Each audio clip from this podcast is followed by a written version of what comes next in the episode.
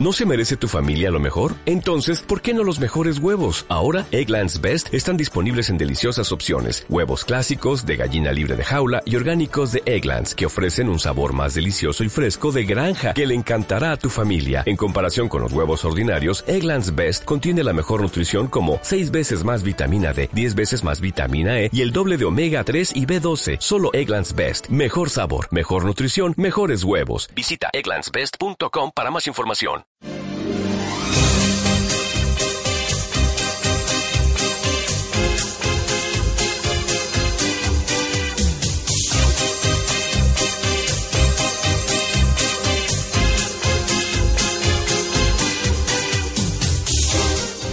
Bienvenidos de nuevo, queridos oyentes, una semana más con todos vosotros y esta semana además especial de carnaval.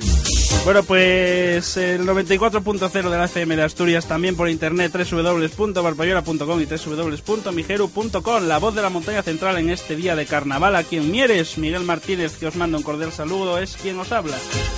Siempre lo he dicho, este programa lleva un título magnífico como es el de Entre Amigos. ¿Por qué Entre Amigos? Porque así es como estamos. Muy buenas, compañeros, amigos, mm, guerreros, que me deis más guerra que la hostia. Parecéis nenos pequeños. Fran, Hola, buenas tardes, ¿qué tal? quítate el disfraz. Bu- Perdóname, perdóname. Ahora quito la goma. Eso, Mm, pringao. Y no la llevo la cara.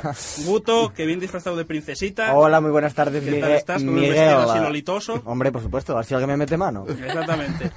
Bárbara, que bien disfrazada de vaquero, cowboy, country. Bien, Bárbara. Buenas tardes. Buenas tardes. Y Adrián, que viene disfrazado de mujercita también. Sí, ya que Bárbara viene de cowboy, viene a ver si monta a alguien, ¿no? Ah. El chiste fa- ahí está el chiste fácil. ¿Qué programa tenemos hoy? ¿Sabéis dónde estuvimos, amigos oyentes, el miércoles 17? Ah, porque si me lo preguntas a mí, yo, memoria mala. Ya, ya, memoria de pez. Eh, Pues estuvimos en la Casa de ¿dónde la estamos? Cultura. Iba a decir en casa, claro. De la cultura. De la En Mieres, cultura. en la proyección que tuvo lugar, eh, bueno, pues a las 7 de la tarde y que fue el Bajo el Disfraz, el documental que nuestro compañero Cristian Farpón dirigió y que, bueno, pues eh, contó con un debate, un coloquio, una tertulia que nosotros hemos grabado porque hemos estado allí y que ahora pues os vamos a, a poner para que disfrutéis en, en el programa de hoy que es un tanto especial. Así que, eh, chicos, vamos a disfrutar de esa grabación que hicimos y luego, pues nada, a continuar con el programa, porque hoy nos tiempo para una también.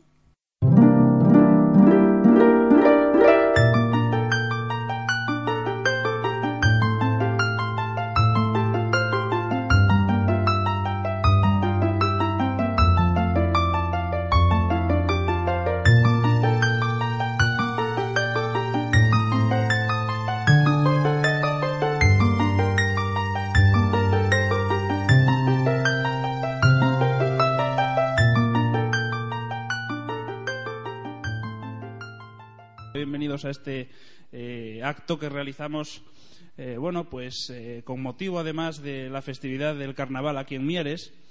Y lo que nos disponemos a proyectar, pues es el documental Bajo el disfraz, que, bueno, pues Cristian Farpón se encargó de dirigir y todo el equipo técnico que tenemos aquí con nosotros, pues posteriormente nos contarán un poquito cómo fue la idea, cómo surgió el haber eh, realizado este documental, que es realmente, bueno, pues eh, el cosplay, podemos comentar un poquillo lo que es en tertulia todo lo que son los disfraces, lo que es ese afán por, por, por disfrazarse de, sus, de los superhéroes, de los personajes de manga favoritos, de, en fin, todas estas cosas una pequeña tertulia, unos pequeños comentarios, podéis hacerles preguntas que queráis. Oye, pues esto, ¿y por qué se disfraza así? ¿Por qué esto, qué diferencia hay entre esto y otro? Y ellos, en la medida de lo posible, pues podrán responder. Yo, si quiere Cristian decir, el director, algunas cosas, pues es el momento de gloria. Es como si pudieras decir, bueno, pues a partir de ahora vais a poder disfrutar de este gran documental. Y si no, pues arrancamos con él. Son 20 minutos lo que dura, es un corto. Y bueno, si nos pones un poquitín en, en, en antecedente dónde se estrenó y todas estas cosas, pues Es un documental que se grabó en 2009 durante el verano en el segundo salón del manga de Asturias. Está hecho en Oviedo, Mieres y, y Gijón. Fue ganador del premio Jóvenes Productoras Cinematográficas del Festival de Cine de Gijón, que organiza el festival Valnalón y el Consejo La Moceda del Principado de Asturias. Y espero que os guste.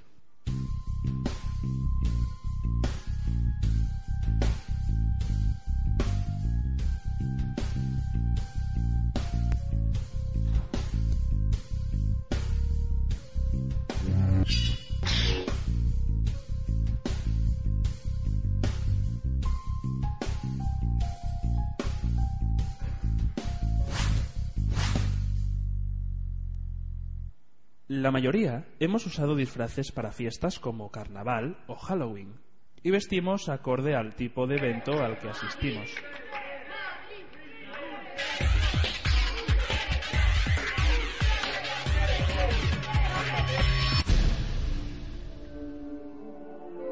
Eso mismo hacen algunas personas cuya afición es el cosplay.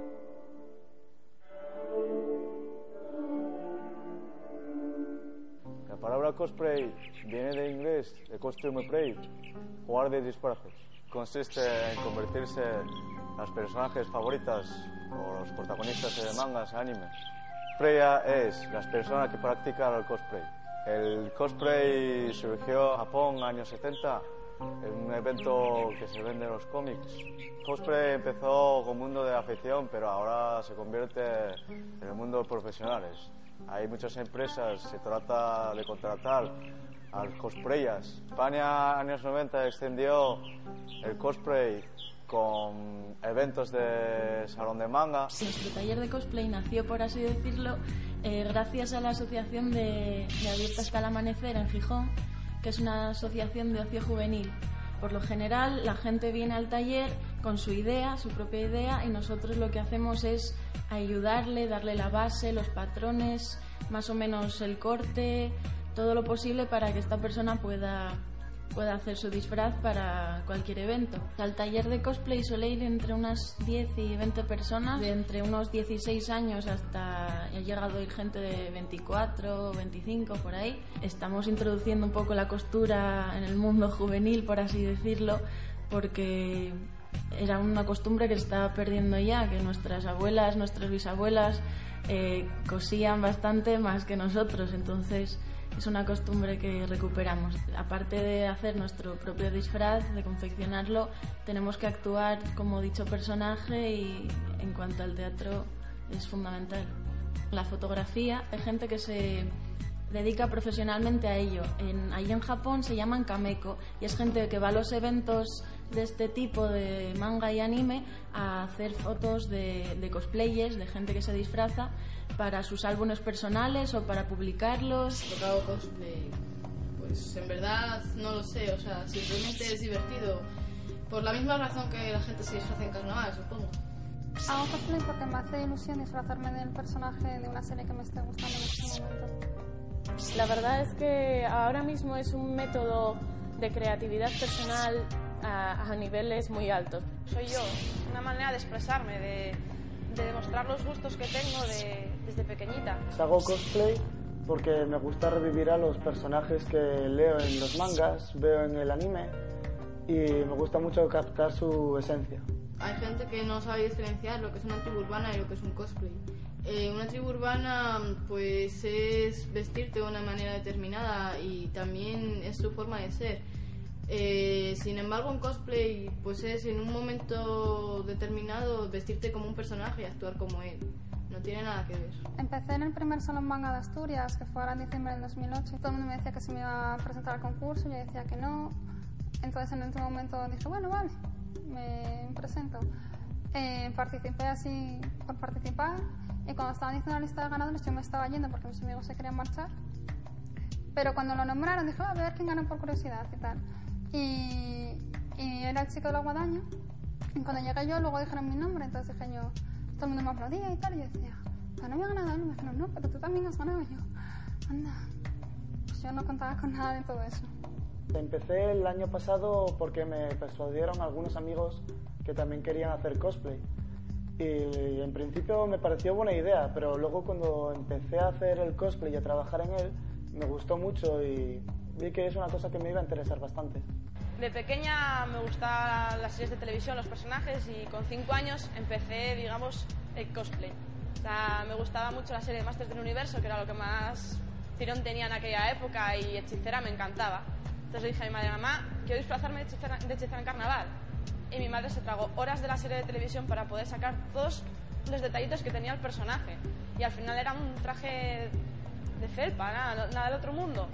Pero para mí fue lo más. Las primeras dificultades, como nunca había hecho cosplay, era saber qué tipo de tela usar y qué materiales utilizar para la guadaña que tenía que llevar. Ahí me dejé llevar más por una amiga mía que sabe de telas y su madre, que me ayudó mucho para hacer la bata y guiarme por los patrones. Entre mis amigos nada porque ellos también les gusta hacer cosplay, así que entre ellos no tuve ningún problema. Pero bueno, a mi madre simplemente cuando le mando ayudarme para coser o cuando le pido dinero para el material. Eh, y bueno, y luego alguna vecina o gente que no sabe, no lo entiende bien y piensa, pero que eso es de niños y cosas así. Pero bueno. Mi padre pasa del tema y mi madre mm, le, parece, le parece genial que desarrolle mi creatividad, porque básicamente es eso. Y respecto a mis amigos, me dicen que me queda bien, que esto me queda mal, que esto bueno, que friki eres, pero de ahí no pasa. Ahora en el exterior este, la afición del cosplay no está muy bien vista. Les parece raro, claro que sí, pero no creo que sea una mala opinión. Simplemente es una afición menos compartida por la mayoría de personas. Lo que quieres es que la gente te reconozca, que sepa de qué personaje vas, que te pida fotos, te diga que está bien hecho el disfraz. Mi mayor objetivo como cosplayer es andar por internet y ver fotos mías dentro de foros sobre cosplayers y cosas así. Y luego el mejor cosplay que quiero hacer es el de Ceros, de la serie de Slayers Next, que es mi personaje favorito por antonomasia en toda mi vida. A largo plazo, eh, de objetivos tengo también ir a otros eventos en, otro, en otras ciudades, por ejemplo a Madrid, eh, a Barcelona, que son eh, los, los sitios, los- las ciudades donde se mueve bastante el cosplay. Yo lo que hago para elegir el personaje del que me voy a cosplayar es pensar todos los personajes que me gustaría interpretar. Eh, hago una lista o algo así. Y luego busco imágenes de esos personajes. Eh, después de esas imágenes miro los trajes eh, y de ahí miro el traje que más me gusta y también que esté dentro de las posibilidades, claro, porque tampoco hay algún traje que es demasiado complicado y no sé hacer. Eh, para esta ocasión, para este salón del manga, tenía pensados tres cosplays. Eh, ninguno de ellos el de Zelda. Pero un amigo me dijo eso, que iban a hacer un grupo bastante amplio eh, de los personajes del Zelda y les faltaba la princesa. Entonces, bueno, al final vale, voy con vosotros. Mi nuevo personaje es el de Link de la saga The Legend of Zelda, que tiene como 11 juegos, me parece, a día de hoy, y me parece que es bastante conocido y me van a reconocer. Fue una recomendación, básicamente. No había oído hablar de la serie, pero me dijeron, ¿por qué no ves esta serie? No sé qué, que está muy bien. Y yo, bueno, voy a ver los primeros capítulos, a ver qué, qué tal. Vi los primeros capítulos, terminé de ver la serie y dije yo, vale, me gusta este personaje, voy a hacerme el cosplay. Hay muchos más ámbitos que, que el cosplay japonés de basado en animes y mangas. En mi caso, me gusta Star Wars desde muy chiquitita y me dedico a hacer trajes de Star Wars. Hacer o comprar el disfraz. Eso realmente es bastante conflictivo en el mundo de- del cosplay. Hay mucha gente que está, dice tajantemente, pero no, no, no se puede comprar el cosplay, eso es, eso es un traje y eso es tal. Es que ah, también hay que tener en cuenta que hay mucha gente que no sabe coser. Prefiero siempre hacer yo mismo el disfraz, por supuesto. Comprarlo me parece que le quita casi toda la esencia de hacer cosplay. Yo soy partidaria de hacerlos. Eh, sea bueno, sea malo, tenga calidad, sea desastroso. Prefiero hacer el cosplay, estar orgullosa de lo que, de lo que he hecho yo o, bueno, lo que han hecho por mí, eh, estar contenta con el resultado, que comprármelo. Porque no todo el mundo puede pagar lo que cuestan algunos cosplays y no siempre van a tener la calidad ni te van a quedar lo perfecto de que si lo haces tú. Hacerlo, por supuesto. Eh, los comprados suelen ser, no sé, suelen no tener tanto detalle, los materiales no, no son igual. Y yo creo que siempre hacer. Estás más involucrada con el disfraz. Lo que más hace falta, lo primero siempre es la pasta. Y luego las ganas que tienes de hacerlo, porque siempre va a haber muchos quebraderos de cabeza y muchas trabas a la hora de hacerlo. Parece desde un principio que es comprar la tela, coser y ya está. Pero no, tienes que fijarte en el mínimo detalle. Y si lo quieres hacer realmente bien, pues puedes pasarte mucho tiempo. El proceso para hacer hoy en día un cosplay es mucho más fácil que antes. Tienes internet, tienes mangas, puedes ver el traje desde todos ángulos y sacar el patrón con más o menor precisión. Hacerlo demasiado fiel es muy difícil.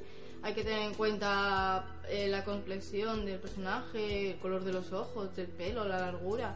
eh, exactamente el peinado, no sé, es demasiado difícil. Pero también si eres demasiado innovador y lo haces a tu manera, pues eh, no es reconocible. Pienso hacer el proyecto actual, pues empezando por documentarme. Eso conlleva mirar por internet imágenes del personaje, mirar vídeos para ver cómo se mueve, cómo se, se dirige dentro del, de la serie y haciendo y viendo las poses que tienen algunas fotos. El cosplay de Star Wars es tan sencillo como ropa mía, algún complemento que pegue para el traje y un cosplay reciclado. Te haces una túnica y ya tienes el traje de Jedi. Lo pinté con ceras de colores porque lo intenté primero con rotulador, pero claro, al ser tela pues se expande. Para facilitar el ponerse el cosplay he puesto una cremallera. Compré una de, de manos mar y corriente y luego tenía pensado pues bueno hacer esto, lo hice con goma eva porque con fimo pesaba demasiado. Eh, la piedrecita y esta de aquí pues usé una, o sea, encontré un- una pulsera que tenía piedrecitas de estas azules. Entonces me compré la pulsera y lo usé para casi todo. Tiene piedrecitas de estas azules. Y bueno, al final esto lo hice con goma eva y lo forré con, con papel de bombones. Como la mayoría de los cosplays, eh, la parte de adelante suele tener algún detalle y este tiene un rombo que he hecho con goma eva, que es lo que más se utiliza en, en el mundo del cosplay para hacer los detalles. Y el punto rojo, pues una chapa mm, col- pintada de, de rojo. Y aquí tengo las placas de los guantes de oro que usé con cartón y lo pinté con spray. Unas joyas que compré por ahí, bisutería barata, como tiene que ser. El disfraz de colegiala de invierno de Sakura. Estuvo toda mi familia involucrada en hacerlo. Todos, pero con- aunque la voz cantante la llevó mi tía y tal. Eh, lo que más problemas les dio fue el sombrerito, porque mi tío decía que era de marinero, mi tía no lo veía. Eso fue todo un show. Y a mí, como detalle que más me gusta del, del disfraz, es la insignia. También tenemos las sombreras, que es una de las cosas que más trabajo me costó, porque hay que hacerle la forma esta así redondeada, que usé una botella de, de bebida. También había que hacerle el, el borde este y los relieves, que lo que hice fue pegarle otra capa de goma eva por encima con los relieves. Y bueno, piedrecitas también de esas compradas en bisutería, la cadena, las piedrecitas de, de la pulsera. Un casco de la reina Midala con sus perlas, su melena y el penacho. Lleva más tiempo, es más llamativo, pero también encarece un poco el traje. Y la espada. La vaina de la espada que hice con cartón y cinta adhesiva, muy útil. Los imperdibles que no pueden faltar en un cosplay. Y esta espada sí que la hice de madera. Madera pintada y todo con superglutamión. Tuve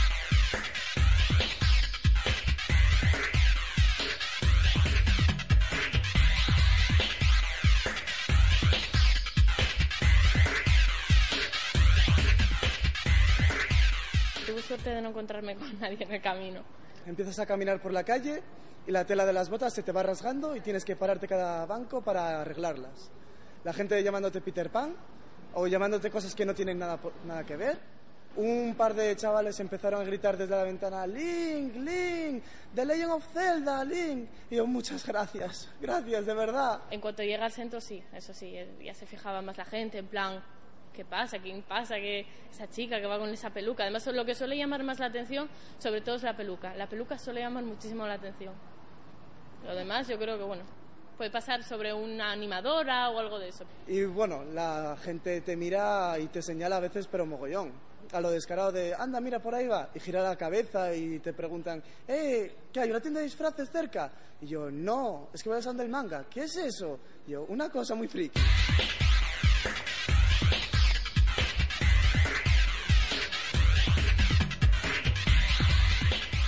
Dentro de nada empieza el concurso de cosplay y la verdad que estoy bastante nerviosa porque vi algunos cosplays que estaban muy bien hechos y bueno, y además mi personaje en los juegos no hace nada, simplemente la secuestran, entonces tampoco sé muy bien lo que hacer. Pero bueno, algo me inventaré y saldrá más o menos. Bueno, espero que salga bien el concurso. Yo estoy segura por lo menos de lo que voy a hacer, del cosplay, que está hecho a mano, de la actuación, aunque sea muy corta, de tres minutos, intentaré dar todo lo posible.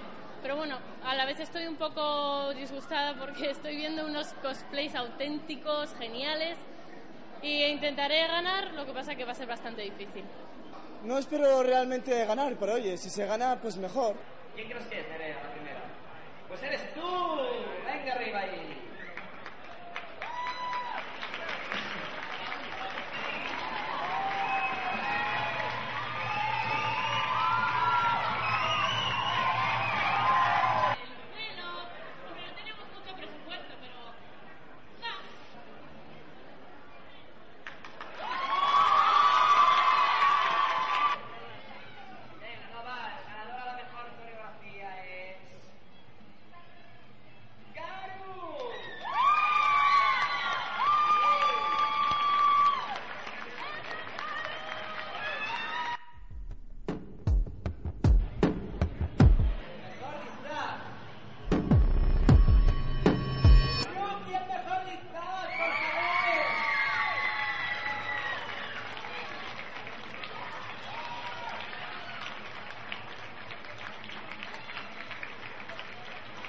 La que ganó el mejor cosplay lo tenía muy, muy currado.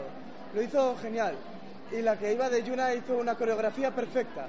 El sonido y sus movimientos iban perfectamente coordinados. Bueno, me da pena por haber perdido, pero reconozco que la- las chicas que se presentaron y la competencia era muy alta. Y la chica que ganó tenía un disfraz curradísimo y, y y, bueno, reconozco que he perdido por porque la chica lo había hecho mejor. Pero bueno, es una pena, la verdad, da rabia. ganadores me han parecido bien. El chico de Ash me, o sea, me gustó porque fue original, lo de te dijo a ti Pikachu y salió el Pikachu volando hacia allá.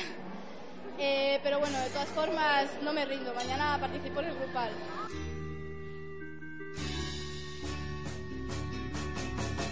Link, here come to town,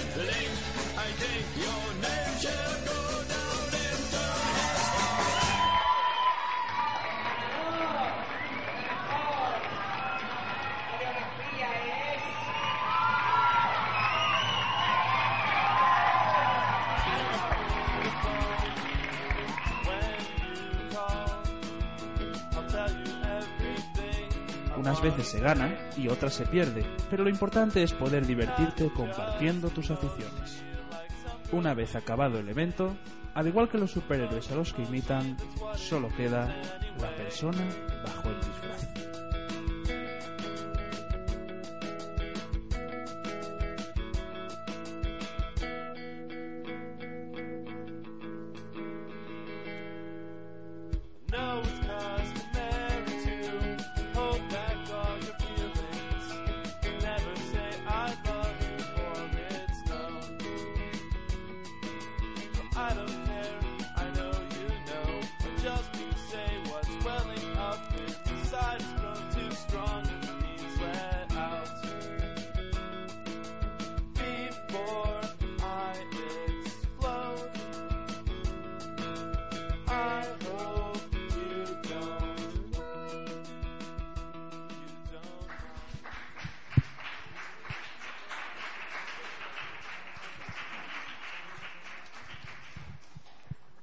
Bueno, pues gustó. Ahora el equipo técnico va a subir al, escenario para compartir con nosotros un poquito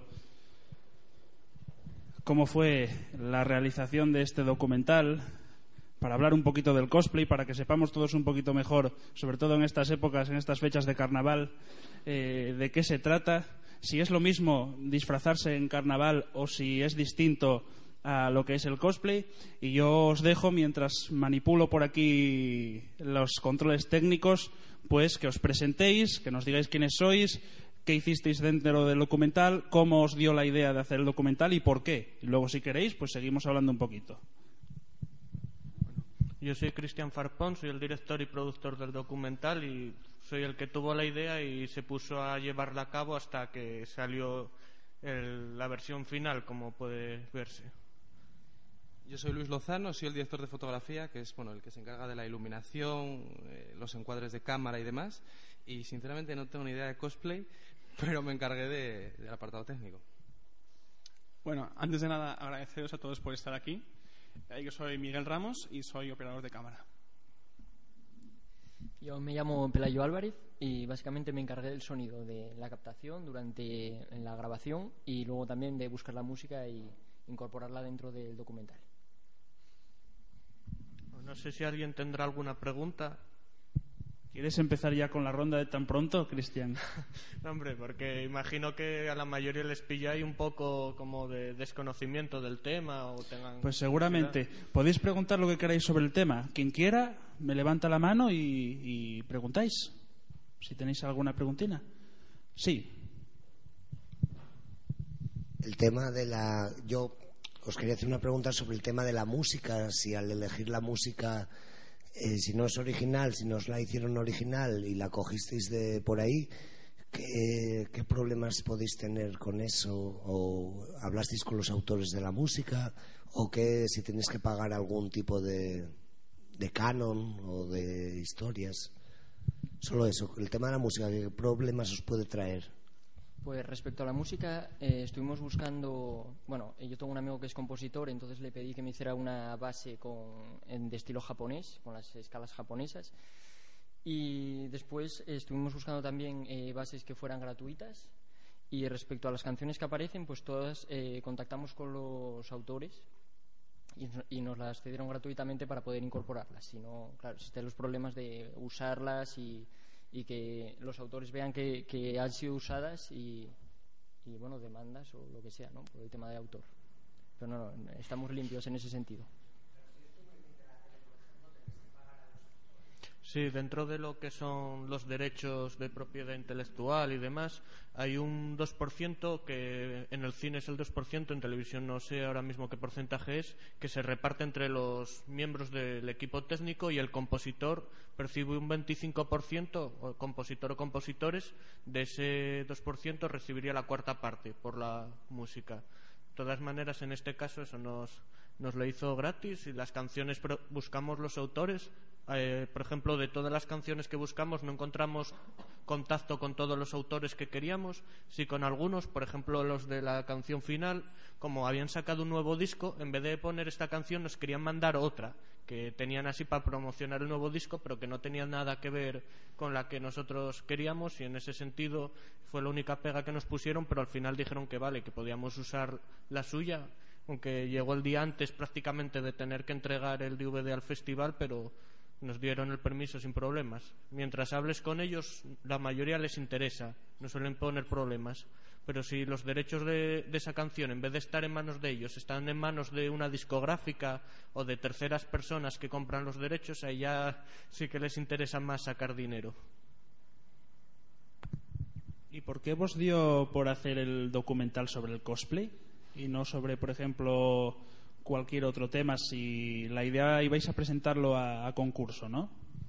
Sí, vamos a presentarlo a concurso y estábamos buscando un tema que afectara un poco a la juventud asturiana. Y como siempre salían los temas similares de toda la vida, que puede ser botellón o, o- gente que monta el grupo de música, y salieron también otros temas más originales o interesantes, y de entre ellos es- escogimos este del cosplay porque era quizás el más desconocido y el más llamativo visualmente. En mi caso ya tenía contacto con el mundo del cosplay y del manga, organizando eventos. Por ejemplo, fui el organizador del primer salón del manga de Asturias, donde se originó un poco este movimiento. Entonces ya conocía lo que era el cosplay y además durante entrevistas para televisión y demás vi que mucha gente no sabía qué significaba la palabra cosplay, pero cuando decía así, que van disfrazados, pues ya iban ubicando por dónde iban los tiros. Había gente incluso que confundía el cosplay con el karaoke y la verdad era un poco para dar a conocer la afición. ¿Tenéis más preguntines que queráis hacerles sobre el documental, sobre el cosplay, sobre los disfraces? ¿Alguien más que quiera hacer alguna preguntina? ¿Eh? Pues nada, estamos muy callados, Cristian. Y bueno, pues contáis. Son 20 minutos, pero es muy complicado hacer eh, un documental, un corto de estas características, porque fue premiado. Pero ¿cuántos eh, en Gijón? Pero participaron, ¿cuántos participaron dentro de vuestra categoría? Eh, eran 14 proyectos, de los cuales escogieron tres y solo premiaron a dos de esos tres. ¿Qué es lo más difícil a la hora de hacer estos cortos? Realmente, eh, que no lo más difícil, pero sí lo más importante, la preproducción, porque cualquier fallo que se tiene a la hora de organizar luego repercute en lo que viene detrás y nosotros, por ejemplo, por falta de experiencia, notamos un poco que faltaba tener un- una organización mucho más intensiva, pero realmente teníamos mucha información acerca del tema y sentamos bien las bases. Luego el rodaje es la parte que más se suele ver en, la- eh, digamos, en los making of y demás, pero fue la más ligera que nos llevó varias jornadas de, rodaje. Si las juntamos todas, creo que no llegan a 10 días, pero fueron bastantes más porque cogíamos alguna mañana, alguna tarde, y quieras que no, eso va alargando las cosas. Y como había cosas que grabábamos en directo, como el evento donde se presentan a concurso, que eso tienes los dos días que dura el evento y ya, no puedes hacer ningún milagro de, de grabarlo luego otro día aparte y más o menos intentamos coger a toda la gente por esa época para tener cierta frescura dentro de, de los comentarios. Como se nota al hablar, no buscábamos que dieran una charla así muy técnica, sino que explicaran ellos con sus propias palabras y dificultades que pudieran tener para expresarse lo que querían contar. ¿Apoyos, acogidas dentro de- del documental? ¿Tuvisteis apoyos bastantes? Sí, a la hora de, de buscar apoyos, por ejemplo, Mazinger Gijón eh, nos dejó sin problemas la tienda para grabar allí e incluso nos ayudó un poco para promocionar el documental. Eh, luego el restaurante San, lo mismo, nos dejó el lugar sin problemas, encantados. Eh, luego ya, aparte lo que es monetariamente, Caja Laboral nos dio un poco de apoyo económico, que era poco pero necesario porque prácticamente no teníamos dinero para pagar ni dietas ni transporte, tuvimos que pagarlas de nuestro bolsillo y quieras que no, para la gente que, veni- que estábamos entrevistando, que venían a ello, sí que era correcto pagarles a ellos lo que, lo que les fuera el viaje y demás. Y así luego, aparte, una vez acabado esto, eh, sí que hemos encontrado bastante apoyo dentro de asociaciones manga y demás. Por ejemplo, eh, este fin de semana estuvimos en Madrid en, el- en la Japan Weekend, que organiza una empresa que se llama Yointo, que es un evento, digamos, que relaciona series, películas, cómics de temática friki. Por ejemplo, estaba un actor de Star Wars y gente así de, digamos, de ese palo. Antes de que continúes, Cristian, y para que lo tengamos todos un poquito más claro, acabas de comentar de temática friki. ¿Puedes explicarnos un poquitín, o podéis explicarnos a qué te refieres con lo de temática friki? Bueno, ahora comentaré yo.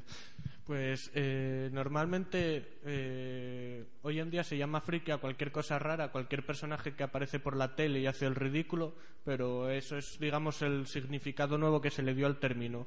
Hace bastantes más años se llamaba friki a, cual- a cualquier persona que le gustaran los videojuegos, los cómics, es decir, una cierta cultura que lo llamaban entonces subcultura, que era bastante paralela al cine, pero que no estaba tan bien vista.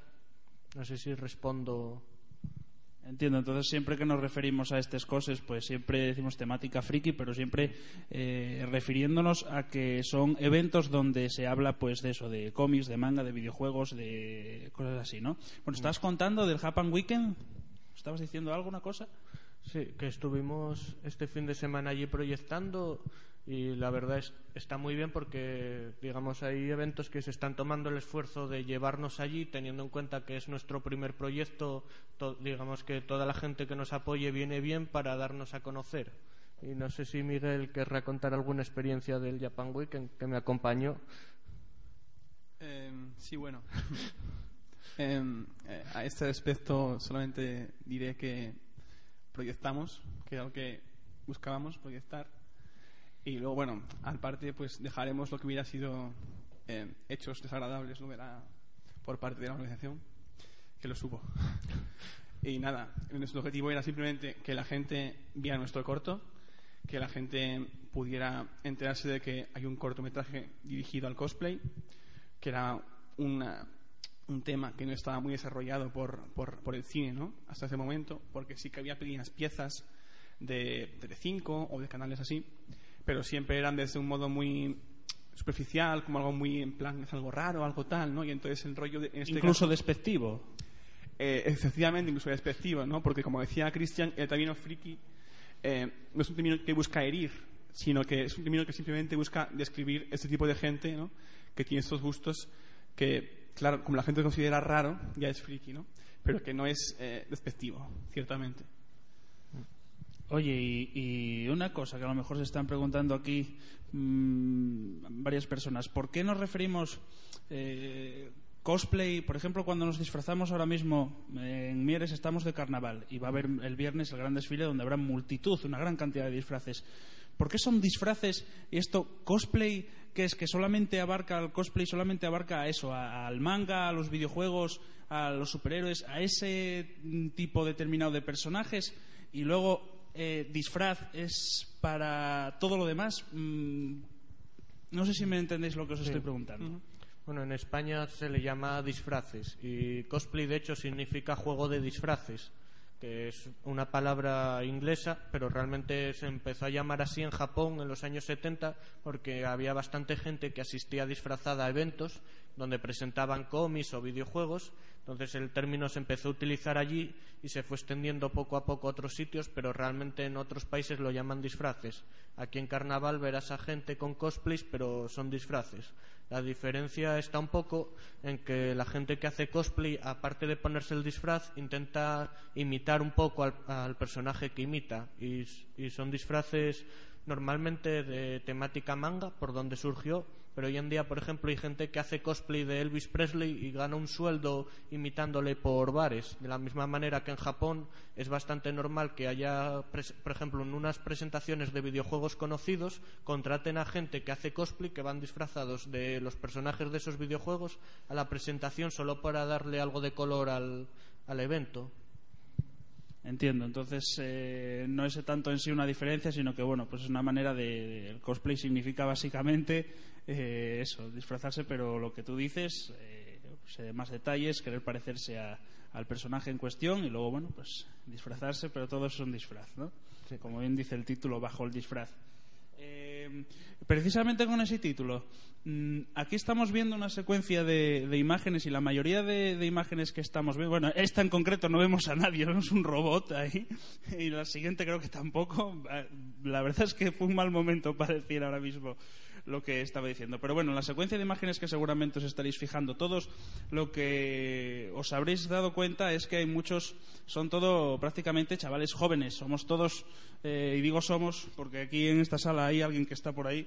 Y entonces eh, son todo gente joven, pero dentro del cosplay abarca también solamente esa la afición juvenil o, notáis últimamente si hay si tenéis conocimientos y además la gente adulta, la gente eh, de más edad también se, se aficiona a esto, si hay un crecimiento en Asturias de este, este tipo de, de, hobby, porque para hacer un documental sobre el cosplay y hacer salones de manga como organizan ciertas organizaciones, y ya no solo el salón del manga, sino que además eh, hay una multitud de eventos, multitud, eh, todo tipo de asociaciones mm, eh, culturales dedicadas a Japón, dedicadas a eventos como tú comentaste ahora mismo en Madrid, el Japan Weekend, pero cada vez aquí en Asturias hay más. Entonces la pregunta es esa.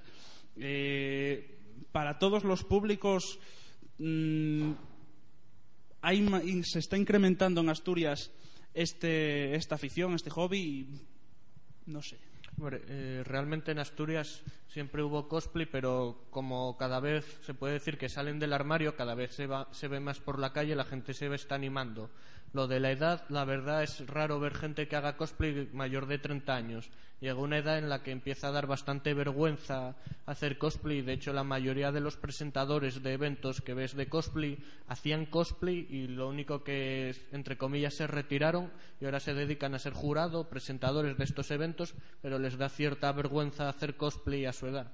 Realmente ves a desde chavalucos pequeños en el Japan Weekend en un concurso salió una niña que debería de tener 5 o 6 años ahí disfrazada de Pokémon haciendo la coreografía de la actuación y ves que ya desde pequeñita como no tienen vergüenza se sueltan a hacer lo que les gusta. En cambio empiezas a ver la gente ya con 20 y algo años cada vez es más reticente a hacer cosplay por el que dirán Igual les encanta coser, les encanta imitar al personaje, pero no lo hacen en público un poco porque está bastante mal visto en la sociedad tal como la conocemos. Y por ejemplo, es mucho más frecuente encontrar chicas que chicos dentro del cosplay. Es algo también bastante curioso porque realmente las chicas en teorías en Japón son más vergonzosas. En cambio con el cosplay se liberan y hay hordas de chicas que son cosplayers famosas que incluso se convierten en modelos allí en Japón y hacen pas- pasarelas como de moda. En cambio los chicos se dedican más bien a la fotografía. Son los camecos allí pasa lo contrario. En vez de ver más chicas que chicos eh, dentro de la fotografía suele haber muchos más chicos que chicas. Y también, si me disculpas, hay otra razón. Sí, sí, intervenid todos los que queráis, que además Hay veo dos razón. personas muy calladas, ¿eh? Hay otra razón en cuanto a la edad, que es que el, el manga en Japón eh, no se empezó, digamos, a, a- extender, ¿no? Hasta los 70, 80, y España, pues también hasta los 90, ¿no? Entonces, es también por esta razón que no hay gente que tenga igual 40 o 50 años y que le guste el cosplay, porque realmente cuando él era joven no lo había, ¿no? Entonces no pudo iniciar esa, esa, ese gusto por el manga o ese gusto por este tipo de cosas. Y a eso que dices, no será también a lo mejor ahora tenemos una gran cantidad de, de aplicaciones eh, y de posibilidades como Internet y mm, frente a los tres canales que había en los años 90, a los 2.000 o 3.000 que podemos tener ahora mismo, tenemos una gran capacidad para empezar a conocer más eh, este tipo de, de cosas. Si creéis que a lo mejor eh, la, generación actual pues quizá por eso eh, vamos evolucionando y teniendo más actos y más, más eh, público que se dedica a hacer el cosplay. Sí, sí, eh, sin duda, ¿no? Es- eso es eh, definitivo. Porque antes en España, si querías ver, ver manga o ver algo de este tema, solo podías hacerlo, como decías tú, en televisión, en la 1, en la 2, en la 3, ¿no? Pero ahora incluso hay series que no llegan a España, que no se emiten en España, en canales españoles, pero que tú puedes ver a través de Internet, bien sea subtitulado o bien sea traducido, pero que no se expone, digamos, en la televisión, porque es un, es un público ¿no? que consideran minoría. Bueno, mm, ¿alguien más tiene alguna preguntina? ¿Alguien que quiera hacer alguna preguntina, algún comentario a las personas que tenemos aquí? Si no, pues vamos ya eh, terminando. Eh, me gustaría preguntaros si tenéis pensado más proyectos de este tipo y, y dónde tenéis pensado si, si va a proyectarse en más lugares este documental. Y aquí podéis intervenir todos, yo creo, porque hay uno que está ahí muy callado, que está como diciendo, a ver si pasa la bola y yo no digo nada. Sí, eh, tenemos... Ah, bueno, sí. Bueno, Vale. cuando terminen luego te doy la palabra, sí. Venga.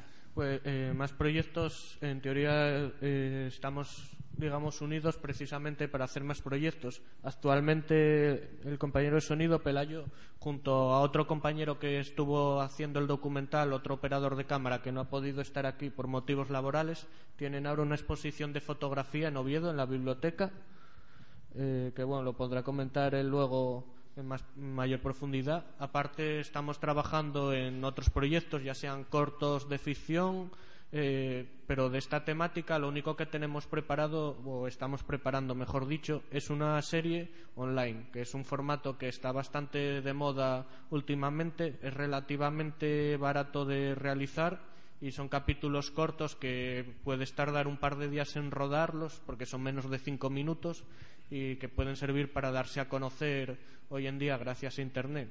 Pero luego, aparte documentales, también se está trabajando en un proyecto documental, pero es un poco más aparte y, y está por verse si saldrá o no, Eh, En general estamos siempre buscando nuevos proyectos ya que realmente lo que intentamos es ganar experiencia trabajando en ello.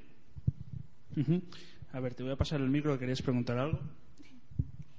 Eh, bueno, que como solamente habéis hablado vosotros dos y eso, pues, pues me gustaría saber la opinión de los otros dos, que parece que no estabais muy enterados. Bueno, por lo menos tú, que parece... Sobre el cosplay. Sí.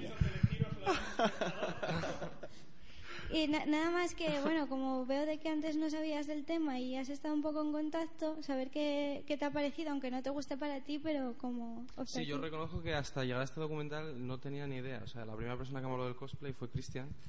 Y bueno, como somos compañeros de clase, pues eh, fuimos todos juntos al proyecto, cada uno en un campo. Y yo la verdad me informé un poco antes de, de llegar al documental, pero bueno, no me atreví a hablar mucho sobre el cosplay porque igual doy datos falsos o algo. Lo que es verdad es que me llamó mucho la atención cuando, cuando los vi en persona, porque no es gente que se disfrace y, y se lo toma de risa o, o se, se lo toma de cachondeo, no es gente que se lo toma muy en serio. Y hay veces que ves a uno disfrazado y, coño, dices, joder, y se quedan tan anchos y además están metidos en el personaje hasta el punto de que caminan como ellos, hablan como ellos, o sea, se meten en el personaje hasta atrás. Entonces yo sí que me llamó la atención, pero bueno, no me atrevo mucho a hablar de, de datos del cosplay, si hay más chicas o chicos, la verdad, porque lo único que conozco es esto de aquí. Pero sí que, bueno, en parte es gente que, que en parte admiraba, porque, bueno, la gente se reía de ellos, les criticaban, les dicen de todo, y ellos siguen tan alegres, van por medio de Oviedo, por medio de Gijón, por la calle Corrida, por la calle Uría, vestidos de cosplay en, en- en marzo o en agosto, y la verdad es que está bien, porque, bueno, eh, es gente que, que le gusta mucho el manga, los cómics, y quieren llegar más allá. Yo lo único que vi de cosplay fue algún estreno de película que la gente va disfrazada, de las guerras galas o cosas así. Pero vamos, verles hablar y verles actuar, la verdad es que estuvo muy bien. Pero bueno, es eso, si no hablé del cosplay porque tengo miedo a no dar datos. Uy. Yo sí que llegué un poco en plan, joder, ¿con quién me voy a encontrar? ¿no? Porque claro, te lo dicen todo teóricamente y te dicen, no, es gente pues muy friki que se disfraza, ¿qué tal? Y yo digo, "Eh, ¿dónde voy a llegar yo ahora? Pero bueno, llegué y la verdad es que gente pues muy normal, muy maja, que los ves de calle y luego los ves disfrazados y son dos personas totalmente diferentes.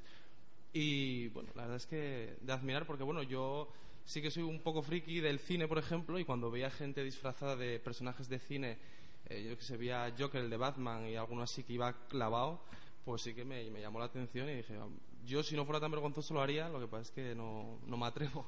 Entonces por eso sí que los admiraba. Pero bueno, eh, nada más, la verdad es que es el único contacto que tuve con, con esta gente. Bueno, y lo de la fotografía que comentabas antes, para ir terminando, si nadie más quiere comentar nada. La Eh, fotografía. Sí, lo que estabais a- Ah, la antes exposición. Sí, la exposición. Ah, bueno, y tú ya... Ahora te arrancaste, ¿eh? Claro, claro, sí, hace la pregunta a una chica, No, pero de la al exposición. presentador nada. De la exposición es Pelayo. Bueno, pues la, No, la- habla de la la exposición. y después ya te lanzas a decirme Sí, lo sí. que quieras.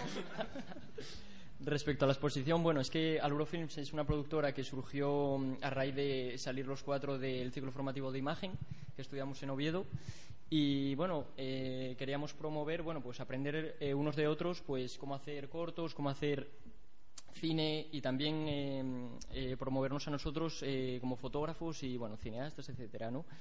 Entonces, bueno, eh, ahora mismo estamos preparando un amigo y yo, que también es de la productora, una exposición de fotografía y, bueno, lo comentamos porque Alurofilms nos consiguió, pues, dónde exponer y eso que es en la Biblioteca Pública del Fontán de, de Oviedo. Pero, bueno, de todas maneras, intentaremos traerla aquí a la Casa de Cultura de Mieres. A ver si hay suerte. Bueno, yo que te vi tan arrancado, suéltalo. Nada más que dije fue decir la palabra fotografía y, y, y lanzate a comer el micro. ¿Qué? ¿Qué? ¿De qué hablo? De la fotografía del documental. Te encargabas de hacer las fotos tú, ¿no? No, de la fotografía, de la iluminación. De la iluminación y todo eso. Pues mira, técnica, vamos. pues mira, se me ocurre ahora mismo una pregunta. Yo antes entre hacer fotos a Link, a hacer fotos a Ganondorf, que estaba por ahí en esos oscuros, esos tal, y he complicado con tantos colores, con tanta mm, parafernalia hacer eh, la fotografía para este No, porque documental. exactamente A ver, buscábamos, buscábamos eso, exactamente, porque bueno, antes de empezar el documental, como ya dije antes que me encanta el cine, pues me fijé un poco en la estética de las películas asiáticas y normalmente son películas con colores muy chillones, muy saturados, con rojos muy fuertes. Entonces buscamos exactamente eso, que la gente fuera vestida muy, muy con muchos colores alegres, las paredes muy, muy rojo, verde, azul. Y bueno, la verdad es que en el Salón del Manga no, nos ayudó mucho la estética, que estaba todo el mundo con colores muy saturados y poco tuvimos que hacer. Algún decorado, bueno, para, para conseguir eso, o alguna dominante en el pelo. Algunas veces hay luces rojas o azules por el pelo de la gente, bueno, para que no fuera una fotografía muy, muy triste. Y nada, la verdad es que nos ayudó mucho la gente que iba ya iba de por sí vestida muy. Poco poco tuvimos que hacer. Yo vos veo con ganas de hacer más proyectos, ¿eh, Cristian? Sí, bueno, siempre estamos en ello. Quería comentar que lo que es la fotografía en cine se llama fotografía a la imagen que estás viendo. El que hace fotografías es el foto fija, que suele ser para el making of, y es una persona que se encarga solo de hacer fotografías. Pero la fotografía del documental es todo lo que estás viendo, la imagen del vídeo, que es desde que escoge el tipo de plano, las luces donde van a estar, etcétera, que es un poco la labor que hizo Luis. O sea, Luis no hizo fotografías ni grabó el vídeo, sino que escogió dónde serían los focos, las luces, la composición de colores, etcétera. Ahora comentas lo del making of y ya acabamos, ya es que se me ocurren preguntas.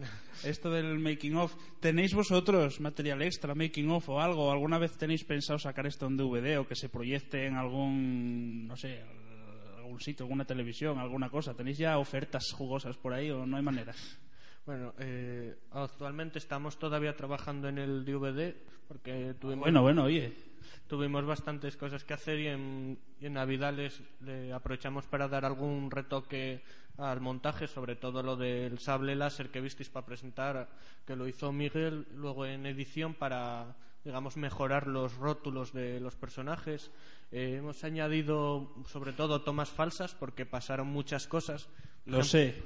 Por ejemplo, el plano donde veis a la chavala vestida de gótica caminando por la calle, aparte del plano ese tan guapo de la panorámica, que por cierto creo que grabó Luis, o sea, sabes sí que cogió la cámara, pues teníamos hecho desde la acera de enfrente eh, grabarlo un poco, seguirla andando por la calle y ahí le pasaba de todo desde que se quedaban unas señoras atrás mirándola y criticándola y que se la vean en el vídeo, el señor mayor que se queda mirándola según pasa un poco obscenamente puede, puede considerarse chicos tirándole los tejos, uno incluso de la que pasaba la agarró del brazo y todo, ahí en plan intentando ligar con ella, se ha pasado de todo. Luego gente que se quedaba ahí parada viéndonos grabar y bueno, dirían, aquí cinco tontos detrás de una cámara para grabar a una chaval andando por la calle, pero fue muy curioso. Y luego, sobre todo, muchas, muchos fallos, porque como estábamos grabando y ellos hablaban como podían, por ejemplo, pasaban cosas que se confundían al decir alguna palabra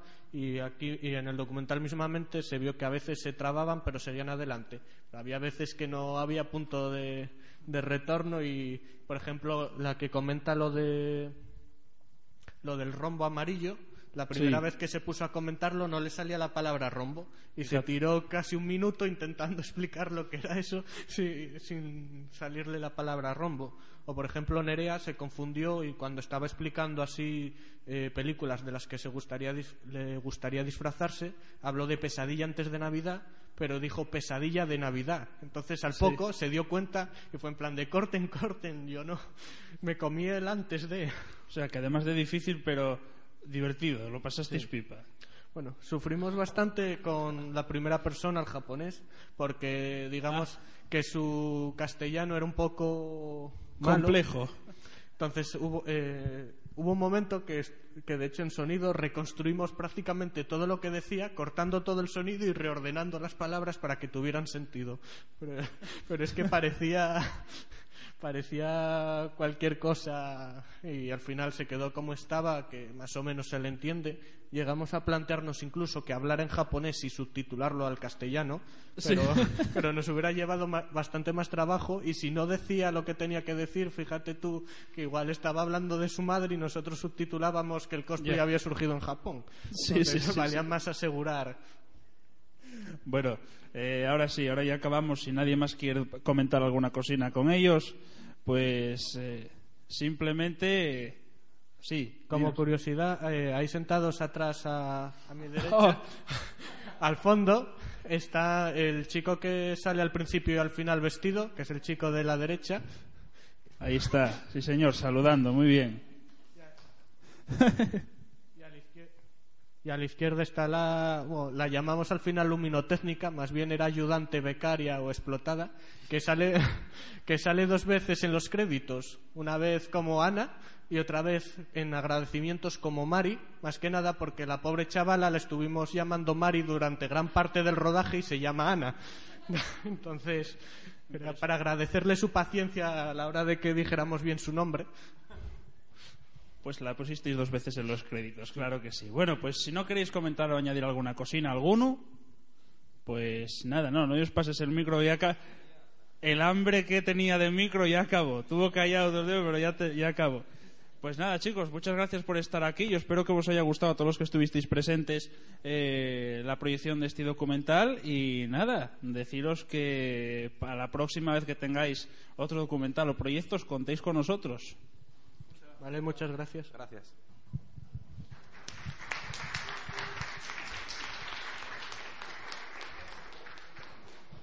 Y tras escuchar este acto que tuvo lugar, como decimos, el día 17, el miércoles pasado, en la Casa de la Cultura de Mieres, eh, además, además de haber escuchado la, la tertulia, también escuchasteis el documental íntegro, el audio, pues ahora nos vamos con la intervención de nuestro compañero Manuel de Campo.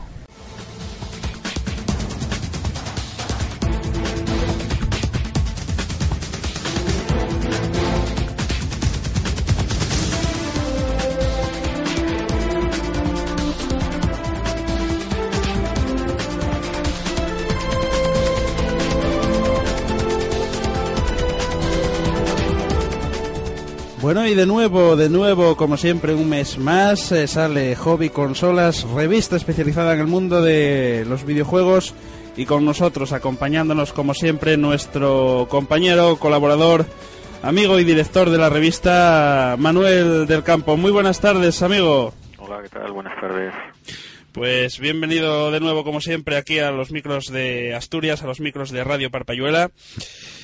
Y revista este mes de las gordas gordas, de nuevo, ¿eh?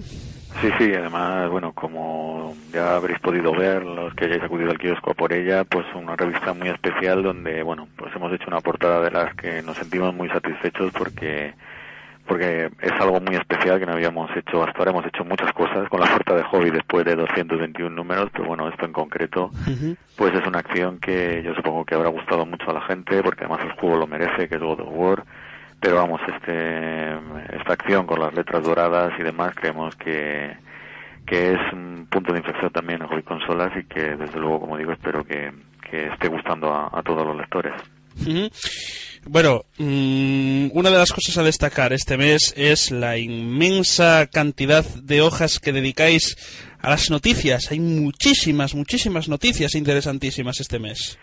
Sí, además es algo lógico teniendo en cuenta que, que comienza el año y que, bueno, después de la campaña de Navidad, donde, bueno, ya sabemos que se producen los lanzamientos más importantes, pero precisamente justo después es cuando empiezan a anunciarse todo lo que va a llegar a lo largo de este año y además, como eh, ya hemos estado hablando en otros programas, es un año que se presenta muy fuerte, donde hay muchísimas novedades y eso implica también que las noticias pues surgen de todos los lugares, de todas las consolas y, y desde luego eso es una excelente noticia, valga la redundancia, para el sector, que haya muchísimo movimiento y que tengamos un montón de cosas de las que hablar.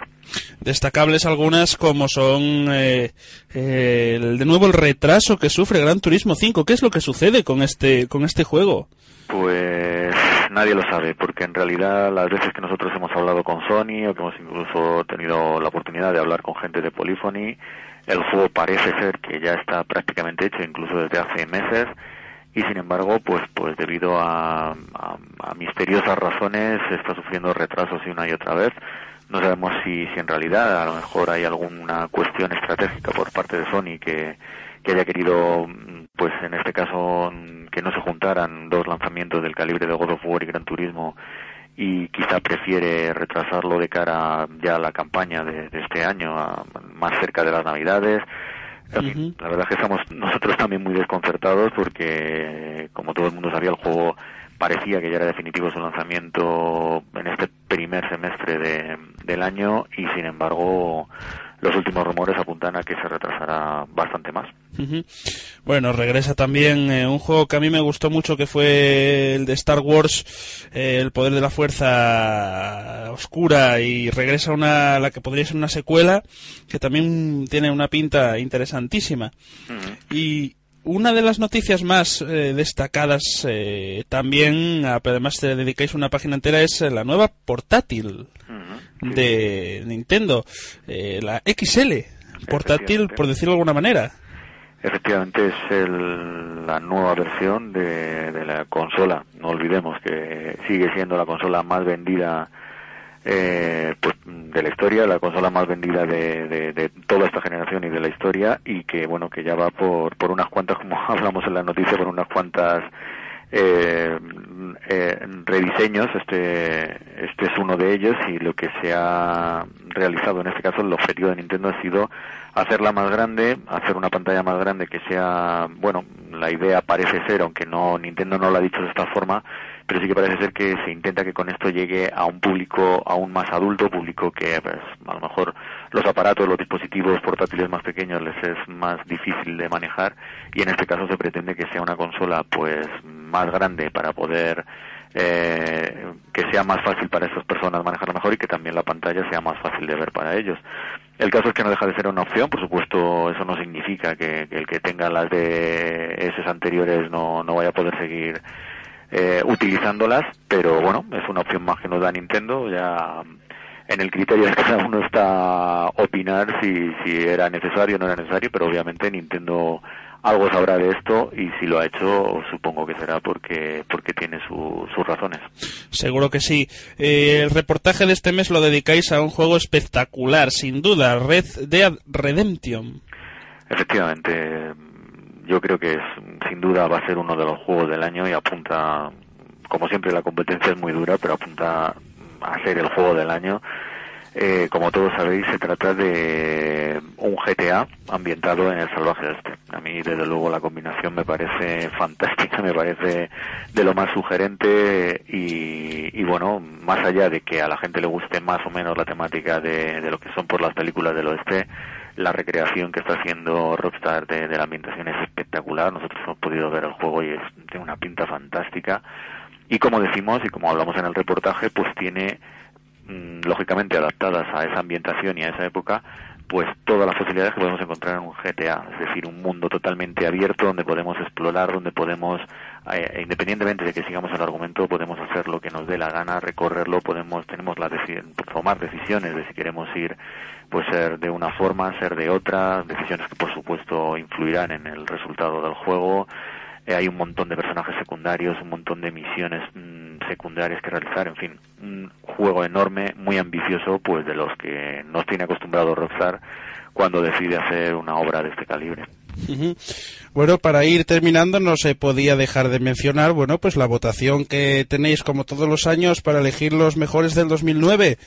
Eh, ya está aquí preparados, tenéis todos los eh, lotes de consolas que sorteáis, las diferentes eh, secciones en las que el lector puede votar y puede participar. Y bueno, pues eh, sencillamente, si te parece comentar un poquitín se- cómo puede el lector participar en esta en esta en este concurso, en este eh, en esta elección que hacéis todos los años. Sí, efectivamente, como bueno ya conocéis todos, esto es un clásico, lo llevamos haciendo desde que la revista casi empezó su andadura hace ya un montón de años.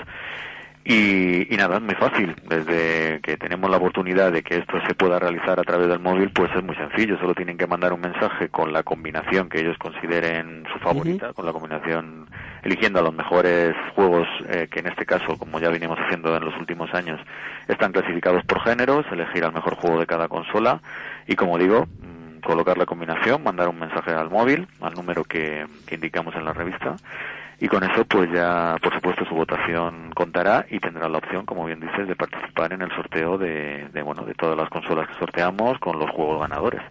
Así que bueno al fin y al cabo esto se trata de que los lectores eh, que al final son los que en este sentido tienen la última opinión decidan quiénes han sido, cuáles han sido los juegos, consolas y las compañías ganadoras de- del año 2009, que una vez más, y como suele suceder, se presenta apasionante, puesto que los títulos, bueno, solo hay que echar un vistazo a las listas, hay una calidad tremenda y, y nosotros somos los primeros entusiasmados en ver al final cómo acaban las votaciones.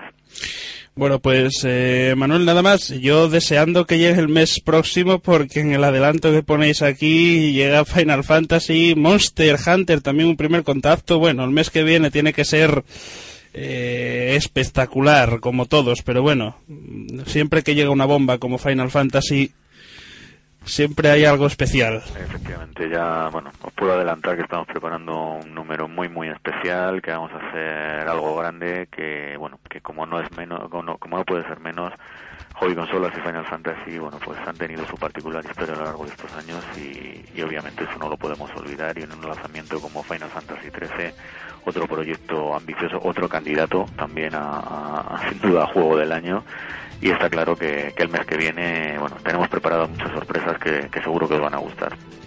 Pues el próximo mes eh, contaremos contigo de nuevo aquí en nuestro programa. Muchas gracias, Manuel, un placer como siempre. Igualmente, un saludo y hasta el próximo mes. Pues hasta el próximo.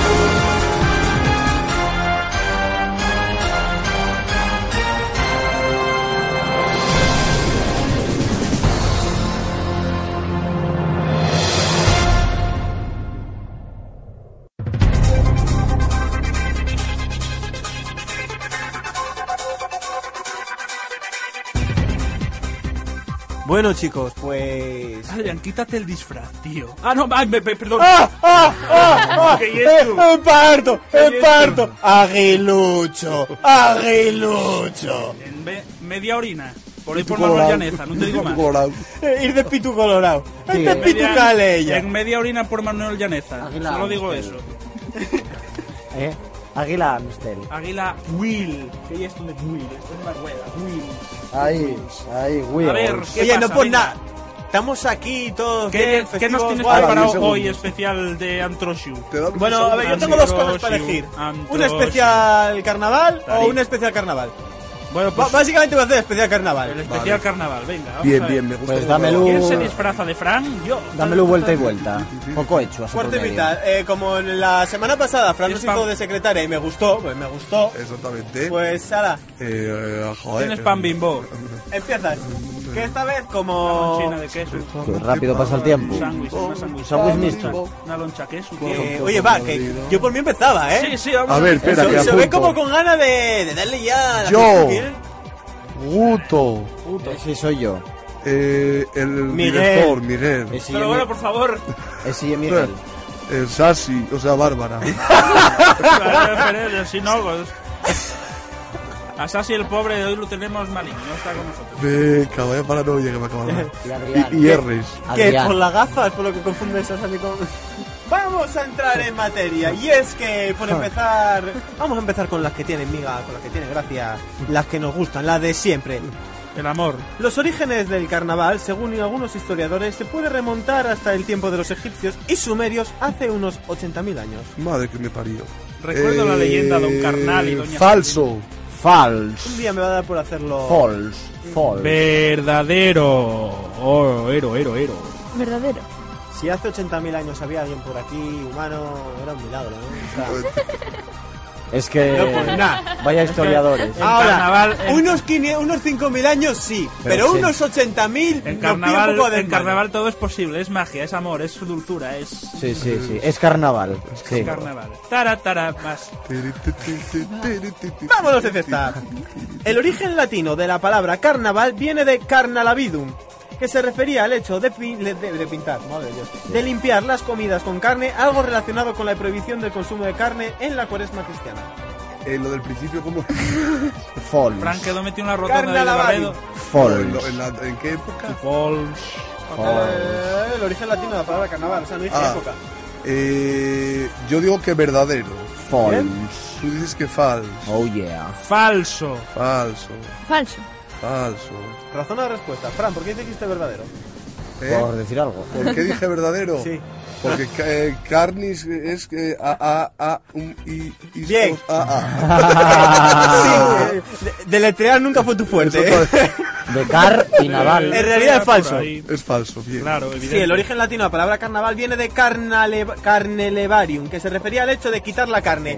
Porque el hecho de que yo haya dicho de lavar con carne, Es que entendí lo mal. hijo. Va, este. Este. ya hagas No puedes coger el hay que coche y decir ir a la que se refería al hecho de limpiar las comidas con carne. ¿Tú Vasco cómo limpias la Mayapina. comida Entendí lo con mal, carne? mal, sí, Tú ¿ves? coges el pescado, coges un filete de pollo y dices voy a quitar las espinas. Y Oye, pues, es que entendí lo mal. Media hora ahí en Vasco Mayapina Entendí lo otro. desfile. Ay, Media hora. vamos más. que no vamos, sigamos. Media hora, que lo sepáis. Aunque hay algunos lugares en los que se celebra al terminar la epifanía, o sea, aunque hay algunos lugares en los que el carnaval se celebra al terminar la epifanía, que es el día del 6 de enero, o hay otros lugares como, por ejemplo, Alemania, en el cual se celebra el día 11 a las 11 y 11. Falso. Me está llamando. True. True. O sea, Verdadero. Verdadero. Verdadero. Verdadero. Falso. Falso. Y la respuesta es... Falso. Ah, Adiós. pringao. Ya me pring- metieron unas Pringao. Poder Vaya- absoluto, mi, Ya, mi máximo ya poder. sé quién va a cantar. Me. No, no, en la, fin, vamos que no vamos.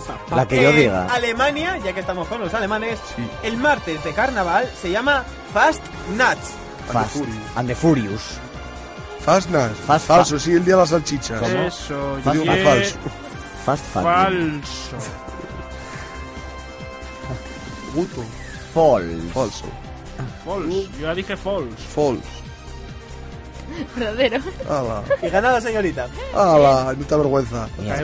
Pues para qué me miras riéndote que yo hubiese acertado. Sí, No, me hizo gracia lo que dijiste, Eso es Ah. querido compañero. Fast. sí, Fast and the Furious. Effect. trufas. Eso. Trufas, trufas, trufas En fin, vamos con un poco, vamos a culturizarnos. Fucking. Vamos a culturizarnos un pequitín. En la literatura, la música y el arte, el carnaval ha tenido mucha importancia, dedicándole obras famosas como el cuadro de Bruegel de 1959, Duelo a muerte entre carnaval y cuaresma. Duelo a muerte. Falso, era de un filósofo. ¿Qué sabrás tú? Pero acaba de quedar tan bien. Verdad, verdadero. Esa, ye- esa, esa ye verdadera.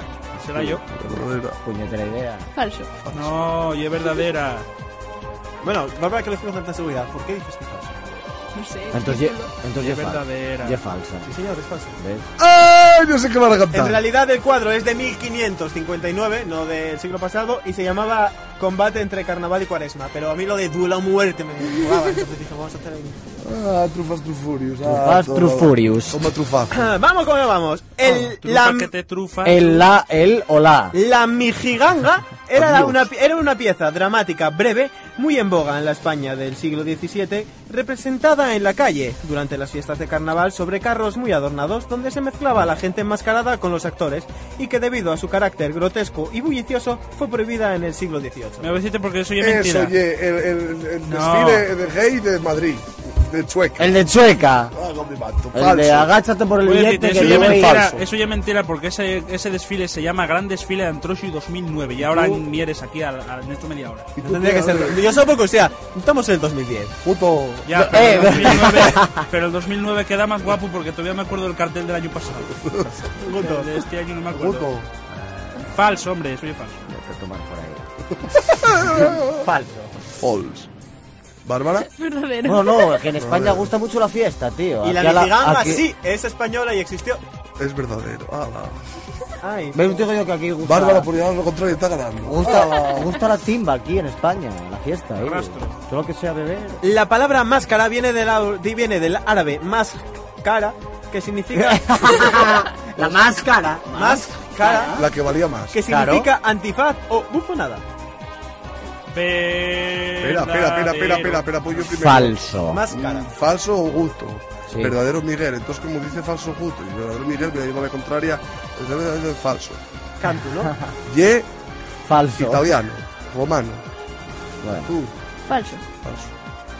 Bueno, es falso, pero no porque sea italiano o rumano, sino porque no era máscara, era máscara. Ah, era más jara. Ah, ¿ves? Más Ya jara. me parece a mí que me sonaba así, pero no. Sí, Eh, pero pero- era, era así, pero no. El origen del fútbol, moder- del fútbol moderno se data de la Edad Media y se llamaba fútbol de carnaval. Practicado por el populacho de estas fechas, tomaban parte gran Populacho. cantidad de jugadores. Las Populacho. porterías distaban hasta un kilómetro de distancia entre portería y portería y el juego era a menudo violento y peligroso porque se enfrentaban facciones o grupos rivales. Pero, eh, Un kilómetro de bueno, distancia. yo to- todos los datos no los sé, pero me suena que es verdadero. Claro, un kilómetro. De hecho, Enrico, kilómetro. Enrique, VIII, Enrique VIII lo Sí. prohibió. ¿Pero qué dices, chaval? Sí, ¿Pero a qué venga. dices? Estoy pensando en lo de un kilómetro. Lo de Oliver, a lo de Oliver y Benji que había que Honduras antes. Efectivamente. ¿Tú qué dices? ¿Verdadero o falso? Pues sí, es falso, tío. ¿Qué dirás tú? Verdadera. Verdadera, Falso. falso. Venga, oh. Estáis expectantes, ¿eh? No verás. Con la musiquilla. Sí, ¿Es? es verdadera, y es verdadera. Vaya, hombre, dije todo Pero lo- yo lo de que- hecho, hoy en día todavía. No es lo que tú eh, dijiste. Que oye, sabrá... Eso lo prohibió el rey Enrique, no sé, Enrique, el número no lo sé. Sí, el rey Fa. Cago No te la- jode. Tienes razón. Lo que te A digo, ver, que donde hay, donde hay razón, hay razón. Ah, Bueno, venga, vamos con la última, Adrián. Bueno, pues vamos a tocar una de aquí. De Avilés, y todavía me sobran. Avilés, Sí, Avilés. señor, de Avilés vamos a tirar de Asturias, cojones. como por ejemplo que durante las jornadas del Antrosu de aquí, eh, de Asturias, durante las jornadas de fiesta se pueden degustar platos típicos de estas fiestas, Sí. como Ah. pueden ser los frisuelos, los picatostes o el pot asturiano. Falso. Por favor. Yo digo es que más- es verda- verdadero, a lo mejor y otro sitio. A lo mejor pones una trampa, pero eso es que más falso. verdadero que la hostia. verdad mentira. Verdadero, Igual total y absoluto. Falso. Verdadero. Falso. Falso. A ver, los frisuelos son de carnaval. No. Sí. Sí. Toda la Los vida. picatostes son de carnaval. No. Pero el Sí. Toda la no. vida. Y el pote ya de carnaval. No. ¡Sí! Verdadero. Toda la ¡Zas! Ah, En no. toda la boca. Pero ¿cómo no va a ser verdad? Pero vosotros estáis oyendo vos. No tenéis ni perdón de Dios. ¿Pero ¿Cómo no va a ser acerté. verdad? Tela. Se comen todo el año. Que este, que este, como no lo sabemos, nos allanta a doblar. Por eso, como no lo sabemos, el digo que es verdadero y punto. Venga, Como te voy no a lo dar- sabéis. Con permiso del director voy a lanzar la última ya por Mira desempacar. qué cara de mosqueo echaste y a gusto. Te vas a Una ir. cara de mosqueo Ah, que mátate. vámonos a los carnavales de Avilés. Como si vas a tomar... La fiesta grande de los carnavales de Avilés coincide con el martes, en el que se realiza el descenso internacional y fluvial de la calle Gallina, acto en el que se llena la de espuma a la cuesta de la calle Gallina para que desciendan por ella los participantes, montados en artilugios asemejando embarcaciones mientras son regados con agua por los vecinos. Falso. Yo digo que es falso porque soy en verano. No, sí, carnaval, eso te lo aseguro. Falso. Verdadero. Verdad. Verdadero. Sí, la gira. Apunta. ¿Tú qué dijiste, Miguel? Verdadero. Verdadero, no te hice caso. O sea que... Verdadero. Verdadero. Bueno, pues mientras Fran va haciendo el recuento y contando con que esta era falsa, Bien. os diré ¿Ves? que ¿Ves? se llama la calle Galeana Ah, y es de, y cae de sábado, no de martes. Por lo demás, claro, sí. Todo es verdad. claro, ¿Qué se le va a hacer? Claro. Como noche Oye, vieja... cuando Mira cómo corre Fran, mira cómo corre Fran. Ay, hay que llegar, hay que llegar. ¡Sí! ¡Sí! ¡Sí! ¿Sí que, sí que pasó? ¿Qué pasa? Acabas de ahora mismo, acabas, que te acabas aquí de dar algo, tío. No sé qué pasó. ¿Qué gasta? pasó? ¿El éxtasis al orgasmo? a- ¿Qué pasó, el Nirvana? No, Sí. perdió Miguel. Sí. Perdió ¿quién Miguel. Ah, pero el que elige que aquí canta Ya, pero yo no canto, que yo tengo Ah. cinco. Cantas tú que perdiste. Eh, A ver, realidad, aquí Fran, es- como si quieres hacerte cantar a ti, pues coge a quien quieras. Aquí quien canta, aquí quien canta, quien acierta y el que dije quien canta. Yo, o sea, Francisco, yo, Fran, Oye, la yo, semana pasada mandé de cantar a ti. Sí, no. porque no estaba. Sí Así. estaba. La semana pasada mandóme cantar a mí a ya Yo ya canté, yo ya Perdonad. me acuerdo. Estabas, querido compañero. Entonces, El peloteo está prohibido. uno ¿eh? menos. ¡Cinco! Yo ya cumplí bastante haciendo el, el bailar pegados con... Miguel, cuatro. vaya inútil. Y Bárbara, cinco. El que entiende. Entonces. mm, Claro, tío. ¿Me permites una No te sugerencia, hice Fran? cantar, querido compañero. Hay una, hay, un- Sí. hay una pareja que nunca hemos probado aquí a cantar y que deben de ser Eso acaba de sonar muy raro. Una, eh, que una pareja que no hemos que nunca han probado. cantado aquí. Ah, sí, sí. ¿Qué dueto Porque queréis Guto? Guto y Bárbara. Guto y Bárbara. Oh. Nunca. Y por, y por variar un poco las normas, esta vez nos traje canción. Fran, escoge la canción. Escoge La de Melendi, caminando por la vida. No. Huele aire de primavera. La de Campanera. De Tengo José alergia en el corazón. Voy cantando por la carretera. Bueno, Mira, entonces. más fácil, cada uno la Más que quiera. fácil. Pero De a- co- a Somito. Venga, Pim, pam, pim, De pam. copiloto llevo el sol. A ver, ¿tú qué quieres cantar, Bárbara? Vamos a, vamos a ser buenos. ¿Tú vas a cantar hoy? Sí, algo. Oye, ya que se la sabe, que nos consta que la puso la semana pasada una de los trotamúsicos. Bárbara. Exactamente. eh. Un, dos, tres, cuatro. Es, es verdad. Vale. Venga. La Pero vamos así, La- una señoritas- estrofa, una estrofa tú, una estrofa Yo Bárbara. no la sé. No, no, tú la tuya, ella la de ella. Melendi. Empezamos con Ah. Melendi. Vamos a hacer un No, no, remix. no, Esto la- es como. la señorita- espera, la señorita espera un segundo. Esto es como jugar a ser DJ. Vamos a, al que señalamos que cante. Las señoritas primero, claro, oye. Vale, Guto empieza. No, no, dije señoritas. Por eso, Guto Yo empieza. soy, yo soy señora. A ver, señora, comience. Ya. Sí, Venga. señor. Huele aire de primavera. Alergia en el corazón. Ole. Más. Venga. Voy cantando por la carretera. De copiloto llevo el sol. Un, dos, tres, cuatro, cuatro somos. Cuatro tipos, somos solo los cuatro. Y ábreme, vamos con nuestra canción. Con nuestra canción. Eh, espera, de copiloto llevo el sol. Eh, ¡Hay que estar atento! De copiloto llevo el sol. Eh, tito, tito, tito, tito. ¿Cómo ayer estaba? Borracho. Fui tirando miga de pan. Ay, Voy caminando por la vida sin pausa pero sin prisa. Procurando no hacer ruido bestia con una sonrisa. Por el mundo llevamos alegría y buen humor. La vida es diversión, es una canción. Es una canción. Cabrones. Yo, yo eso no me sonaba de la canción, ¿eh? bueno, yo pienso que ya ha sido suficiente. De. Pues ala. Dios mío, qué mal está.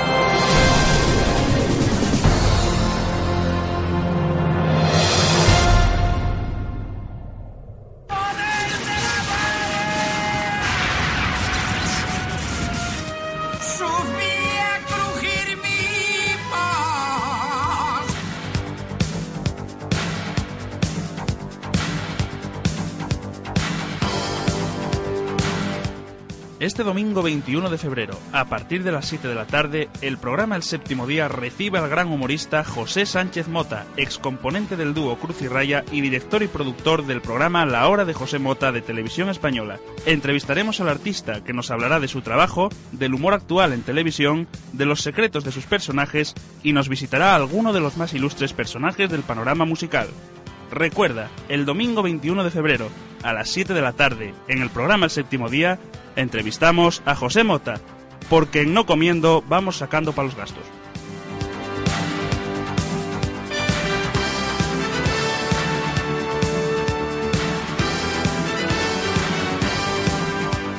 Golfo.